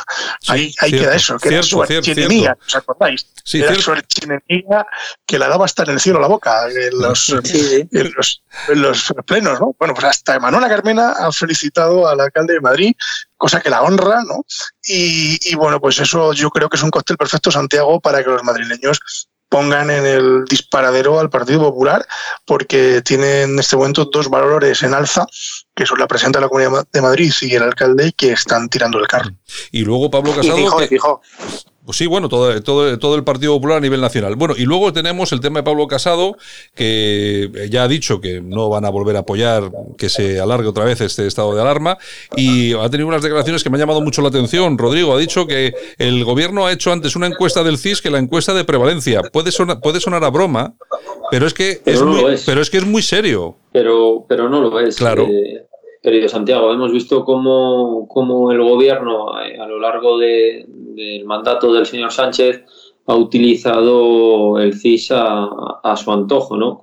Con, su amigo, con su amigo Tezanos. Mira, el Partido Popular hemos visto eh, las encuestas tanto de, de, la capital, de Madrid, con la brillante gestión de, de Almeida, eh, de la Comunidad de Madrid, con, como hemos hablado a lo largo de la tertulia, con, con, las buenas actuaciones de, Ayuso y hemos visto también encuestas a nivel nacional en las que se habla ya de, de un posible empate técnico entre el Partido Popular y, y, el Partido Socialista. Pero nosotros creemos que no es momento de hablar de encuestas, o sea, es momento de, de arrimar el hombro. Tenemos eh, más de 25.000, según los datos oficiales, eh, compatriotas que, que, han caído en esta pandemia, eh, médicos, eh, policías, eh, fuerzas armadas que, están eh, sudando cada día por, por reducir el, número de contagios y, reducir el número, el número de víctimas. Y sin duda alguna tenemos que arrimar todos, todos el hombro para, para que esto pase pronto. Y como, como última idea, comentabas antes, Santiago, el, tema de, de, IFEMA. O sea, hasta el mayor representante, el jefe de expertos de, COVID de la Organización Mundial de la Salud, calificó de extraordinario eh, lo que se había hecho en IFEMA, con capacidad para 5.000 camas, para 500 UCI. Y desde la izquierda lo único que se estaba haciendo era criticar eh, la actuación. Vimos también eh, algún médico que, luego resultó que, era, que había sido candidato de Podemos criticando lo, lo, que, lo que había sucedido en IFEMA. También bulos de que se había desmantelado el, el pabellón 9. Pues mira, la realidad, y eso lo saben las personas que han estado allí, es que en IFEMA se han salvado muchas pero, pero muchas, muchas vidas. Lo que tiene que hacer el gobierno es eh, devolver los 2.500 millones del IVA que todavía no ha devuelto a las comunidades autónomas, porque son las comunidades autónomas, al menos los casos que yo conozco, como, como puede ser Madrid o como puede ser la comunidad de Castilla y León, las que están sacando esto adelante, sinceramente.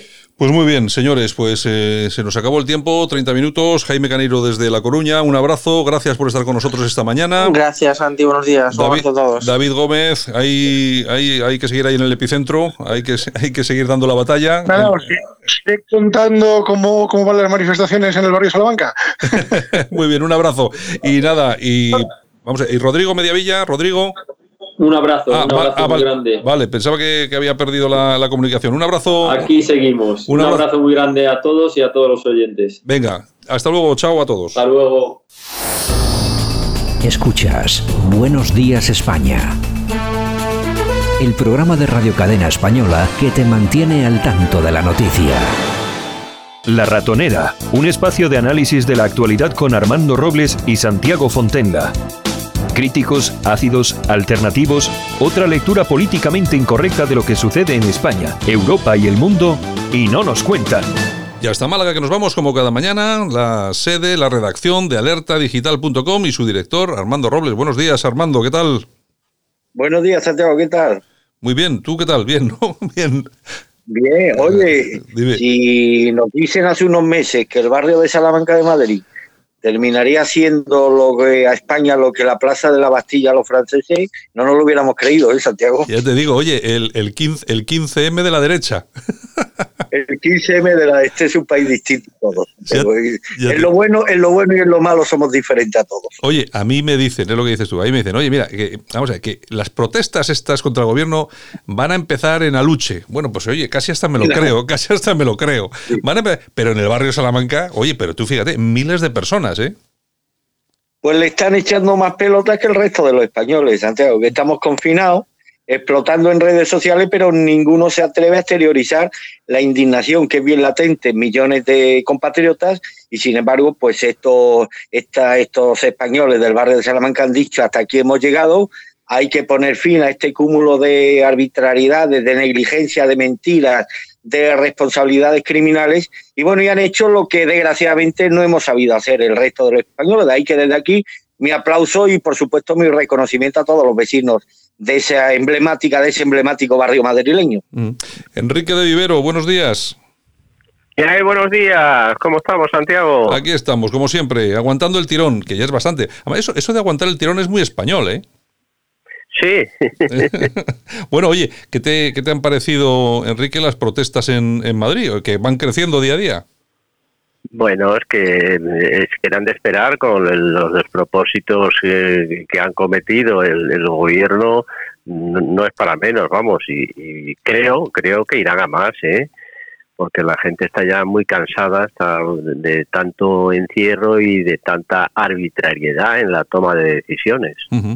Yo he visto, he visto las imágenes del, de las protestas en Madrid y tengo que decir dos cosas. Una, que la inmensa mayoría de las personas que estaban allí estaban con los guantes y las máscaras, pero que así todo, Armando, yo creo que tienen más miedo a Pedro Sánchez que al virus. Sí, sí, yo no, no, es que, es que mmm, son personas que mantienen una cierta lógica y cualquier persona con sentido común debería tener más miedo a Pedro Sánchez que al virus, porque el virus, el virus pasará más pronto que tarde, pero las consecuencias de las medidas que se están adoptando por el gobierno de Sánchez y sobre todo ese, ese estado cuasi policíaco en el que ya estamos, pues puede ser irreversible para, para, para España, ¿no? Y pese, bueno, al placentero efecto que provoca cualquier uniforme policial en el universo sentimental de la derechona española, que sabe que yo la diferencio de lo que es la derecha, pues está claro que los parámetros con los que está actuando tanto la Policía Nacional como la Guardia Civil, pues no, no son los más indicados en un Estado de Derecho. Hemos visto unas imágenes lacerantes de cómo policías nacionales entran en una mini fiesta en una casa de Baleares o de Mallorca sin, sin, sin mandato judicial. Es decir, que está habiendo una represión policial a cualquier manifestación antigubernamental y, me parece que esto no es de recibo en una sociedad eh, mínimamente ya no libre, sino civilizada. Eh, advertían algunos, algunos compatriotas que España tenía todas las trazas de, de, de, poderse comparar con regímenes tan totalitarios como el de Venezuela o como el de Cuba. Yo creo que lo hemos sobrepasado, Santiago. En Venezuela o en Cuba te pueden detener por muchas cosas, pero yo no, no, no, no me imagino que se pueda detener a un ciudadano venezolano por llevar la bandera de su país o por emitir el himno nacional de su país desde un balcón. Tampoco en Cuba, es decir, que en muchos aspectos estamos ya incluso pues, muy, muy, mucho peor de lo que está en esta República Bananera.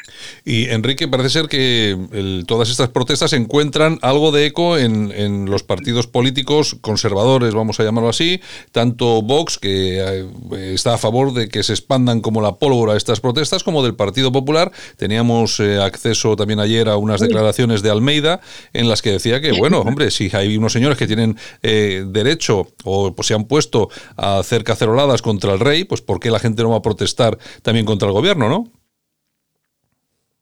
Sí, Enrique. Hemos perdido a Enrique. ¿Enrique? Eh, ah, ahora, ahora, sí, vale, vale, te habíamos perdido. Sí, sí, dime, dime. No, le, comentaba que efectivamente que es cierto que los partidos políticos que inicialmente estaban respaldando al gobierno, vamos, de hecho en la- hasta la última prórroga que ha habido, hasta la cuarta prórroga, eh, se le eh, quitando Vox que votó en contra en la tercera eh, y en la cuarta, pero la- el Partido Popular se había abstenido, o sea que realmente eh, no estaba dando, yo creo que la, la solución a lo que le pedía, a lo que le han pedido sus votantes. Yo creo que ahora mismo los partidos políticos tienen que reconocer que el gobierno ha traspasado todas las líneas al actuar de la forma que ha actuado, declarando ese estado mm, pseudo estado de alarma, que en realidad es un estado de excepción, llegando, como ha comentado ahora- mismo Armando, o sea, eh, yo he visto las imágenes de esos policías entrando en una casa, o sea, la inviolabilidad del domicilio ha desaparecido, es otro derecho fu- fundamental conculcado, es otro más de ellos, a la lista de, la- de las que tiene ya este gobierno. Ujú. Bueno, que Enrique se, eh, se refiere, no sé si nuestros oyentes lo habrán visto, es un vídeo que ha circulado por redes sociales eh, un, un- de un señor, un piso que ha debido poner el himno de España en el balcón y la policía ha entrado en su casa para identificarle, multarle, etcétera, etcétera. No sé si has visto tú el vídeo, Armando. Sí, no es exactamente, es un vídeo de Mallorca, Santiago. No es por la emisión del himno nacional. Al parecer eran cuatro jóvenes que Ajá. viven en la casa en situación de alquiler y demás, y estaban celebrando una fiesta. Tenían la música pues más, más, más elevada de lo habitual y claro, como la sensibilidad está ahora mismo a flor de piel, pues un vecino interpretó que estaban celebrando una fiesta multitudinaria, llamó a la policía y sorprendentemente se ve en el vídeo como la policía allana la vivienda sin mandato policial y como en buena ley pues los, los inquilinos de la vivienda se niegan a identificarse incluso le, le reprochan a los agentes policiales que están pudiendo cometer un, un grave un grave delito. En fin, el vídeo en sí es significativo por cuanto revela cómo en este país empieza a tener trazas este este esta eh, este eh, este instinto totalitario que, que está animando las acciones del gobierno y cómo desgraciadamente los funcionarios policiales y de la Guardia Civil están siendo utilizados no para, para cumplir con lo que debe ser la obligación de cualquier cuerpo policial, que es la de reprimir la delincuencia y la de detener a los delincuentes, sino simplemente para allanar viviendas y sobre todo para servir de vigilancia contra aquellas manifestaciones o expresiones espontáneas y por supuesto pacíficas que están protestando contra la gestión del coronavirus por parte de nuestro gobierno. Y es una pena, Santiago, porque todos recordamos las imágenes de hace unos meses, como nuestra policía y nuestra Guardia Civil contaba con el cariño, el afecto, el respeto de todos esos españoles que valoraron de una forma muy, muy, muy sincera pues la labor tan difícil que les tocó desarrollar en Cataluña y demás. Y cómo ese afecto y cómo esas muestras de ánimo a la policía y a la Guardia Civil pues se está convirtiendo debido a esto a estos acontecimientos en una está produciendo una una reacción bien distinta por parte de los españoles, muchos de los cuales entre los cuales yo me, me incluyo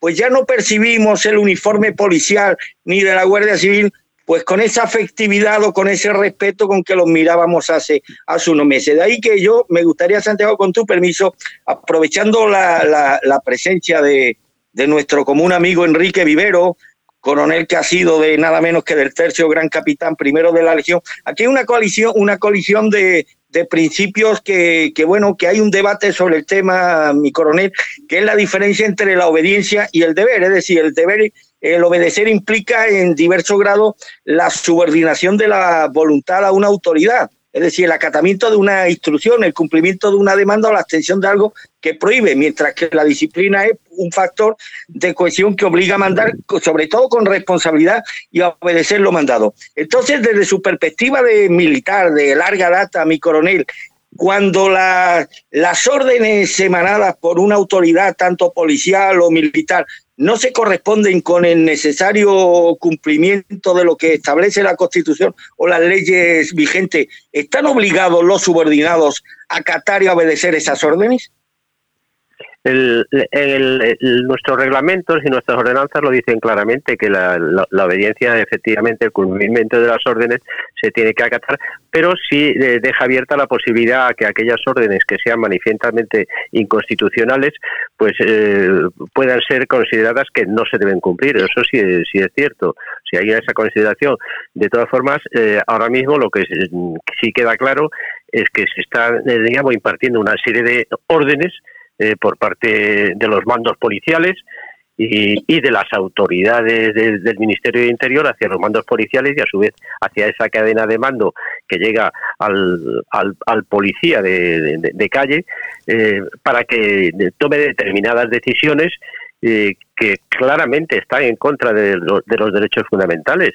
Mm, es una de las cosas que yo creo que no tengo ninguna duda que mm, cualquier eh, eh, individuo, cualquier ciudadano español que se siente en ese momento agraviado, eh, considerando que mm, no se le debe practicar alguna de esas detenciones o identificaciones, lo puede recurrir perfectamente y lo ganará sin ninguna duda. Ya lo, hemos visto en, Sevilla, un grupo de 14 personas hace dos días, el, el, lunes concretamente creo que fue cuando ya se pasaba a la fase 1 en Sevilla, eh, resulta que 14 personas que estaban, 14 personas que desde luego no eran personas peligrosas, eh, bastantes de ellas eran personas ya de, edad avanzada y el único, digamos, arma peligrosa que llevaban era una bandera de España. Eh, estaban en una, en una, plaza en Sevilla, eh, separadas con distancia, incluso llevaban sus mascarillas eh, puestas y, apareció la, policía a identificarlos y a, digamos, a, hacerles las propuestas de, sanción administrativa correspondiente. Yo creo que se está conculcando una serie de derechos, o sea, el derecho de, concentración, de reunión, la ley dice claramente que es por encima de 20 personas, las concentraciones por debajo de 20 personas no se consideran concentraciones, o sea que no están, eh, digamos, no solo no permitidas, que la ley no dice que no, eh, la autoridad no autoriza la manifestación, sino que hay que notificárselo para reconocimiento por si hubiese algún problema de orden. En este caso, estamos en una situación de un estado de alarma que tiene unas restricciones que efectivamente no son las normales. Pero independientemente de eso, una, una concentración, que no era una concentración, eran 14 personas separadas, eh, que ellas probablemente no fuesen organizadores de nada, eran personas que habían acudido allí, eh, realmente se estaba cometiendo, con ellos una ilegalidad, pero bueno, manifiesta. Pues, yo creo que los agentes que en ese momento estaban allí sabían perfectamente que lo que estaban haciendo no era correcto, o sea, es, digamos, camino de la prevaricación pero realmente los que estaban cometiendo prevaricación han sido los que han dado esas órdenes, que son órdenes contrarias a la Constitución. Eh, Enrique, vamos a ver, aquí hay, yo diferenciaría, ¿no? Una cosa son los policías de base los, o los números de la Guardia Civil y otra cosa son los mandos, eh, los mandos políticos, porque hay que recordar que eh, a cierto nivel los, los mandos, los cargos se nombran a dedo, es una cosa táctil del, del gobierno. claro, el, el, el, problema que tenemos aquí es cómo un policía de base puede decir que no a una orden. Nosotros aquí hemos hablado varias veces de eso, pero es decir, ¿cuál sería el proceso para simplemente para oponerse a una orden. Eh, eh, hombre, me imagino, me imagino que en el ejército sería más complicado, pero simplemente bastaría con ponerse enfermo, decir, estoy, me estoy poniendo mal. no, no, no, no, hace falta no hace falta ponerse enfermo, vamos, esa es una solución, ¿no? El, darse de baja para el servicio, pero si uno está en ese momento, lo, lo que debe hacer es comunicarle a su superior que esa orden es manifestamente en contra de la Constitución, del artículo o el precepto que se infrinja, el derecho fundamental que se va, digamos, a, a conculcar, que si en ese momento el, la persona, lo superior que le da la orden, sigue mm, diciéndole que la cumpla, entonces esa persona está en su derecho de notificarlo por escrito y, hacer, digamos, la correspondiente denuncia. Dice que se ha visto obligado a dar esa orden en contra de lo que él estima que no se debe hacer. Hombre, yo, yo, creo que para el policía de base es un papelón, ¿eh? Porque es muy complicado, es muy complicado para el policía de base, para el guardia civil de base, para digamos el, el, oficial, digamos de un, de, un nivel de un teniente o de un sargento o, no digamos ya de un soldado. O sea, son situaciones muy difíciles que no se van a atrever en ese momento, pero sí le tienen que hacer ver a la persona que le da la orden mm, eh, eh, voy a cometer, digamos, o pudiera estar cometiendo algún delito si yo Ah, mm, llevo a cabo esta orden. Yo de todas formas... Eso sí hay que hacérselo saber. De todas formas, eh, y, además, eh, lógicamente, por, por, por, el, ese, ese, trabajo que has desarrollado durante tanto tiempo, tantos años, eh, es, fíjate, cuando asistimos a imágenes como estas, en las que las fuerzas de seguridad del Estado, el ejército no, porque de, momento no ha intervenido, esperemos que no, que no, que no intervenga, aunque estos son capaces de cualquier cosa, pero que mm, que se vamos a que por yo entiendo que esto es reprimir al pueblo que se reprima al propio pueblo que es el que te ha apoyado cuando has estado en Cataluña pasándolo mal que ha protestado cuando te han metido en el piolín que ha, se ha, ha protestado cuando han pedido la equiparación salarial para ti yo por eso digo que es un papelón. Eh, el Policía Nacional o el Guardia Civil cuando está en casa, el, ese, ese, ese, militar o ese policía, ¿Qué tiene que estar pensando, Enrique? Vamos a ver, eh, esta, esta gente a la que hoy he pedido la documentación, la van a multar, le he quitado una bandera, le he hecho salir de allí, es la que me ha apoyado a mí constantemente. Claro, es que es una situación, eh, yo no sé, tú como tú como militar... Es, es una situación muy difícil, muy complicada, porque se les está poniendo en un brete a estas personas que tienen que cumplir con eso que probablemente va en contra de sus íntimas convicciones, probablemente, y no, y no están a gusto cumpliendo esa orden, ni muchísimo menos. Yo tengo mucho trato con tanto con guardias civiles como con policías y la verdad es que no se sienten a gusto con esta situación. No, no, no, ni muchísimo menos. Armando, eh, bueno, la cuestión. Hay un precedente, si me permite, sobre esto, Santiago, que probablemente el coronel lo conoce por cuanto ha estado destinado muchos años en Melilla y que tiene que ver con esto de la obediencia debida o el cumplimiento de determinadas órdenes supuestamente delictivas o prevaricadoras, como bien ha apuntado don Enrique, que, pueden ser impartidas por el superior eh, jerárquico y que a lo mejor podrían ser causa eximente en derecho penal pero no nos exime de la responsabilidad moral de nuestras acciones. Eh, don Enrique, sobre todo si esas acciones son malas e injustas. 1986, ciudad de Melilla. A mí me manda el diario de la Costa del Sol. ¿Se acuerda usted de un líder musulmán que hubo en aquella ciudad, Omar Mohamed y Dudú, don Enrique? Sí, me acuerdo, me acuerdo perfectamente de él. Ha oído hablar de él. Bueno, manifestación en la Plaza de España ante la sede de la delegación del gobierno, delegado del gobierno el socialista Andrés Moreno Aguilar, de origen balear. Protesta pacífica de los ciudadanos españoles de Melilla contra la ley de extranjería que iba a permitir lo que desgraciadamente luego ocurrió, que 30.000 musulmanes pasaran a ser de facto ciudadanos españoles. En un momento dado, el delegado del gobierno ordena a los antidisturbios de la Policía Nacional, la mayoría de ellos hijos de Melilla, a que hagan acto de presencia en la Plaza de España, comandados por el capitán Serviño del Cuerpo Nacional de Policía, un hombre que hay que reverenciar y que me gustaría que si alguno de nuestros oyentes tiene noticias de su paradero, le haga llegar lo que estoy diciendo, porque nada me gustaría más que volverlo a ver y darle un abrazo. El capitán Serviño, que no era de Melilla, se niega a acatar las órdenes del delegado del gobierno. Interpretó en buena ley que aquello era una manifestación pacífica, que lo que aquellos honrados melillenses estaban defendiendo era algo justo y con la complicidad de sus hombres se negó de una forma, esta es la primera vez que yo he visto algo en mi vida, se negó a cargar contra la población de Melilla. Inmediatamente al día siguiente tiene que ser trasladado a Madrid a dar cuenta ante el Ministerio del Interior de esta desobediencia al superior político. La ciudad de Melilla toma la pista del aeropuerto de, de Melilla para que no pueda salir el avión obligan al capitán Serviño a salir del avión, a dirigirse a la gente, a pedirles por favor que dejen, que dejen, que, que pueda emprender vuelo eh, y pueda defenderse ante sus superiores políticos y demás. Y bueno, y al final, pues esa acción que él promovió de motu propio, que le granjeó, por supuesto, el respeto y el cariño de toda la población española de Melilla y que parecía que iba a tener consecuencias disciplinarias al más alto nivel, pues al final los responsables políticos interpretaran bueno, que lo, cumplió con su deber, que evitó con esa acción de, con, su oposición a cargar contra la, contra la población pacífica de Melilla, pues posiblemente evitó un daño, un daño aún mayor y al final, afortunadamente, fue restituido eh, en su puesto. No sé si don Enrique conoce esta anécdota del capitán Sergio. Sí, sí, sí, lo conocía, sí, sí, es cierta, es cierta totalmente, Santiago. Sí, eh... O sea que hay, pre hay precedente de esto que estamos hablando, Santiago. Sí, lo Claro, hay, sí, claro, sí, sí, claro lo hay. sí. Es que, vamos a ver, es que eh, no so- es que aquí estamos, yo creo que estamos hablando de dos cosas que son la misma, pero también tiene su diferencia. Eh, porque, claro, una cosa es ir a una manifestación a pedir el carné de la gente y a quitarle la bandera de España, que ya es gravísimo, y otra cosa es ya que cargasen contra la propia población civil, contra, contra los Claro, españoles. claro. La cosa, la- yo no sé, quiero pensar, lo que hace claro, uno como ya ha visto tantas cosas armando, pero quiero pensar que alguien se negaría a cargar contra esas personas que están con su bandera de España ahí en la calle, me, me da igual en cualquier punto de España. Lo que pasa- es lo que digo, eh, Enrique, que hemos visto tantas cosas.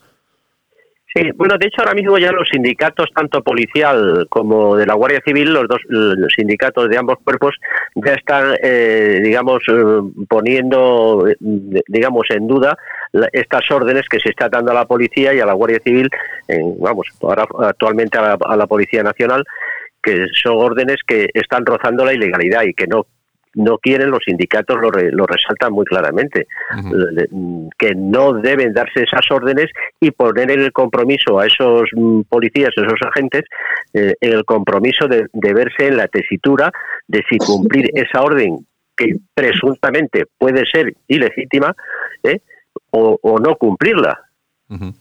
Bueno, en todo caso, el asunto, bueno, tiene su gravedad y también habrá que ir viéndolo. Vamos a ver, porque las manifestaciones se van a seguir produciendo en toda España, pues es- se están produciendo, de hecho, por toda España, y me imagino que vamos a, a asistir a imágenes. Sí, eh, Santiago, las, las manifestaciones, en mi opinión, se van a seguir produciendo y se van a seguir extendiendo, porque la situación que tenemos ahora mismo eh, con el, el estado de alarma Mm. es un estado que está agotando a, a todos los ciudadanos españoles. Llevamos ya más de 60 días con este confinamiento, eh, no se ve nada claro. El, el gobierno ha ido tomando unas decisiones desastrosas que nos ha llevado a, a la situación de contagiados y de fallecidos innumerables, con engaños de todo tipo de cifras, eh, engaños de informes que dice que existen cuando no existen, eh, de- después el- el- el mal- la malísima gestión de las compras que se ha efectuado de los material sanitario, eh, que ahora mismo hay unas dudas tremendas si los millones que se han gastado se han gastado con arreglo a, mm, lo previsto, porque ya hay quien está hablando de prevaricación y de, y, y de que se ha podido producir a- algún otro delito mm, porque se haya mm, tenido que pagar comisiones. O sea, eso está aún, habrá que investigarlo. Habrá- Es una situación bastante delicada que, que- y la gente está muy cansada de, de todo esto. Ya ahora mismo lo que quiere la gente es claridad en las decisiones del gobierno, que no la hay. No, la hay, no la hay. Bueno, hay que, hay que recordar que el portal de, de transparencia sigue, sigue cerrado y estos son los que se quejan de Ayuso y compañía. En fin, pues, que es lo que es lo Bueno, que tenemos. y a- En- sí, y, sí. y la- y otra más, eh, otra más, Santiago. que no- mm, el, el- el gobierno está preparando, después de cuatro prórrogas, Otra eh, más, que veremos si, si han sido, digamos, constitucionales o no. De momento no hay ningún partido que las haya recurrido. Eh, habrá que ver si con arreglo a la Constitución y a las leyes del estado de, de alarma, excepción y sitio, esas prórrogas han sido correctas. Y ahora viene ya la, la última, que es que pretende el gobierno aprobar una prórroga de, ses- de, de 30 días. Mm. O sea, dar un último empujón, que eso sí que para mí, en mi opinión, creo que se sale de la Constitución. Bueno, pero lo van. ¿Por lo van- Santiago? Sí, dime, dime, Armando. Y se están yendo de rosita, yo creo que es procedente en una mañana como la de hoy, un aldabonazo en el mentón de Ciudadanos, ¿eh? que se están Hombre. yendo de rosita en toda esta historia. Sí, sí, un sí, partido que supuestamente surge en Cataluña para defender los derechos y las libertades de los catalanes no nacionalistas y que han terminado convirtiéndose en la muleta parlamentaria de Pedro Sánchez para conculcar los derechos y las libertades de millones de españoles que somos contrarios a la gestión negligente de, de, de este gobierno. Y bueno, ayer apuntábamos en alerta digital nos hacíamos eco, se atribuye al político Winston Churchill la famosa frase de que la democracia es el sistema político en el cual cuando alguien llama a tu puerta a las seis de la mañana solo puede ser el lechero. Bueno, pues lamentablemente en la España de Sánchez e Iglesias, con el apoyo de Ciudadanos, si suena el timbre a esa hora, de luego, si suena el timbre de mi casa a esa hora, puedo apostar que al abrir la puerta no me voy a encontrar un amable lechero. No, no, está, está claro, está claro que tal como pintan las cosas, si llaman a tu puerta a esas horas hay que andarse con mucho, con mucho ojo. Bueno, oye, si os parece, cambiamos cambiamos de tema porque esto tenemos para mucho, porque va a haber muchos días para hablar de todo esto de las manifestaciones y la, y la actuación de los cuerpos y fuerzas de seguridad del Estado, a los que seguimos apoyando. Lo que pasa que la verdad, yo lo tengo que decir, sinceramente, sé que nos escucha muchos policías, guardias civiles, tengo muchos muy buenos amigos, guardia civil y tal, pero eh, lógicamente no podemos generalizar. Yo me dirijo sobre todo a esos mandos políticos que son los que están obligando a esta gente a hacer ese tipo de cosas, pero sí que es cierto que estamos molestos. La, la población normal, españolito de a pie, pues estamos molestos con todo lo que está pasando, pero así todo desde aquí transmitimos a esos policías, a esos guardias civiles, que lógicamente les seguimos apoyando, tenemos todo el cariño, todo el respeto y que esperamos también de ellos que si hace falta den un paso al frente y hagan lo que decía ahora mismo Enrique de Vivero. Si hace falta, pues hay que dar un paso al frente y denunciar la situación. Eh, es un, eh, ser policía, ser guardia civil, no es cualquier cosa en este, en este país. Eh, son las personas que cuidan del ciudadano, que cuidan del Estado de Derecho y nosotros esperamos de ellos, no solamente cuando les defendemos, incluso cuando no les defendemos y son ellos los que nos defienden, que, que de verdad estén trabajando contra toda esta imposición que se nos está viniendo encima por parte del, gobierno. Hasta aquí llegamos. Bueno, eh, otra cosa, eh, Armando, ¿qué pasa? ¿Vendemos la isla de Cabrera o no? Pues esta es una información que reveló ayer en exclusiva en Alerta Digital alguien que fue miembro de la Ejecutiva Regional del Partido Popular en Cataluña, concejal durante 20 años en Palafort y una persona muy bien, muy, muy bien informada por cuanto profesionalmente tiene relaciones con financieros, con financieros alemanes. La noticia para aquellos oyentes que no la hayan leído eh, dice apunta que el gobierno alemán de Angela Merkel podría plantear a España desprenderse de la isla de Cabrera para salir de la bancarrota. Bueno, esto es una sería una solución similar a la que se planteó a Grecia cuando el famoso rescate donde ya algunos gobiernos o algunos gobiernos europeos plantearon la posibilidad de que se de, de, deshacerse de alguna de algunas islas turísticas. Y esto lo apuntó ayer el dirigente del PP catalán, Oscar Berman, pero además citando fuentes financieras de Alemania que me consta con las que mantiene una, una estrecha relación y él dijo, Berman, que desde Alemania se está presionando al gobierno de Pedro Sánchez para que se deshaga de algunas posesiones que eviten un horizonte económico devastador. Y al principio esto puede parecer una barbaridad, Santiago, pero si abundamos un poco en la situación económica española, algo tiene que hacer el gobierno español. Ahora mismo es imposible precisar la magnitud de la caída del Producto Interior Bruto la duración de la recesión, incluso la intensidad de la recuperación. Pero si algo tenemos claro es que será muy cara para la cuenta pública, la deuda pública, y esto lo están diciendo todos los economistas, Gay de Liébana, Centeno, todos los economistas, se va a disparar en los próximos años como consecuencia del aumento del déficit público y de la caída del PIB, una situación que va a complicar todavía más la situación económica de España. ¿Y qué le queda al gobierno español? Pues ahora mismo lo estamos viendo, Santiago, es que el gobierno español cifra sus expectativas de recuperación exclusivamente en los créditos europeos, pero estas ayudas van a exigir la aceptación de drásticas medidas de, austeridad y por supuesto que Pedro Sánchez rompa con sus socios de, de Podemos. Por todo ello cree esta persona, Oscar Berman, que el gobierno español, según le han comentado fuentes financieras alemanas, estaría contemplando muy seriamente la venta de la isla de Cabrera, una cierta soberanía y demás, a los alemanes como una salida al pago de la deuda pública, que además amenaza con hipotecar a las próximas generaciones de, españoles. Bueno, pues una información que él reveló, que no ha sido desmentida hasta ahora, y que bueno, y que la dejamos ahí. Eh, eh, Enrique de Vivero, eh, bueno, yo, yo casi hasta, hasta, hasta lo creo posible. Bueno, la última vez que España vendió un territorio fue allá por, por 1819, cuando siendo rey Fernando VII eh, les vendió la Florida a los Estados Unidos de América. Esa mm. fue la, la, última vez que vendimos un territorio. Yo hoy día mm, no creo, vamos, que se pueda llegar a, producir eh, esa, venta, aun cuando no hay nada, nada escrito. Vender un trozo de tu territorio no sería asumible por, por la digamos la, soberanía mm. nacional. Es el conjunto de los territorios de, España. O sea no, no, se entendería la población no entendería nunca eso suponiendo que se plantease el gobierno esa posibilidad. Lo cual creo que este gobierno, como es tan insensato, igual hasta se lo ha planteado. ¿eh? de, este, de este gobierno, cada la categoría de, sus componentes se puede esperar cualquier cosa. Bueno, bueno. Oye, eh, pues nada, vamos a ir acabando porque llegamos ya a la, a la, media hora. Yo, de todas formas, que esto de comprar trozos de países no es nada nuevo. Trump también quería comprar un trozo de, no sé si era de, de, Groenlandia o no sé qué. Bueno, o sea que, bueno, eso se, se, se comenta de forma continua. Eh, Estados Unidos le quiere comprar eh, lo, que es la parte de Terranova, se la quiere comprar a Dinamarca. Eh, sí, algo, yo algo de eso había escuchado, así que bueno, es decir, oferta y demanda hay.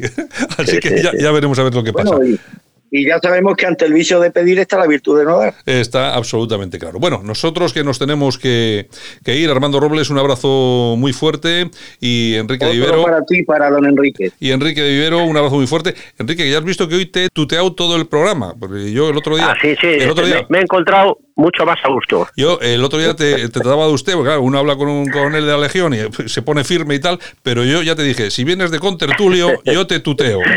Así claro que, sí. Así que un abrazo, un abrazo muy fuerte, Enrique. Gracias. Y esto ha sido todo. Saludos super cordiales. Javier Muñoz en la técnica, todo nuestro equipo que hizo posible que esto sonase hoy como cada día durante esos 90 minutos y por supuesto un saludo muy muy grande, efusivo de este que os habla Santiago Fontenla. Regresamos el lunes. Feliz fin de semana. Cuidaos. Chao.